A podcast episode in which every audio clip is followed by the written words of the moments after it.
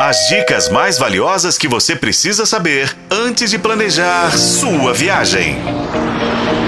Sua viagem. Bem-vindo à sua viagem, o seu canal de turismo na FM O Tempo. Você sabe o que é vindima? É a colheita da uva, gente. Ela acontece todos os anos entre os meses de janeiro e março.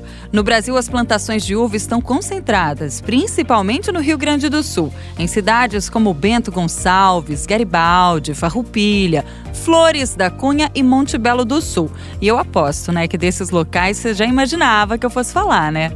Mas há também vitivinicultura no Vale do São Francisco, nas divisas da Bahia com Pernambuco, em São Paulo, no Paraná e em Minas Gerais. Sim, o Rio Grande do Sul é o local mais famoso na produção de vinhos no país. Só o Vale dos Vinhedos é responsável por 90% de vinhos e sucos e 85% da produção de espumantes do Brasil. São mais de 30 produtores, mas a vida para além do sul. Bom, nessa época do ano, eles recebem os visitantes para participar da Vindima.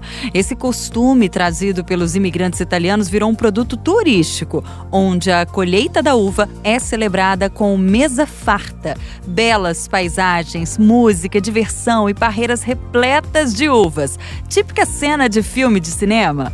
Muitas vinícolas oferecem aos turistas roteiros especiais para manter viva a tradição dos colonizadores. E, de modo geral, não é só mais uma simples colheita de uva. Os visitantes eles têm uma verdadeira imersão nos costumes locais. Por isso, a Vindima é um momento único e muito especial na Serra Gaúcha.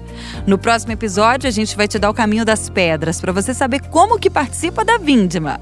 Com a colaboração do Paulo Campos, eu sou a Renata Zaccaroni. E esse foi o podcast sua viagem. Acompanhe pelos tocadores de podcast e na FM O Tempo.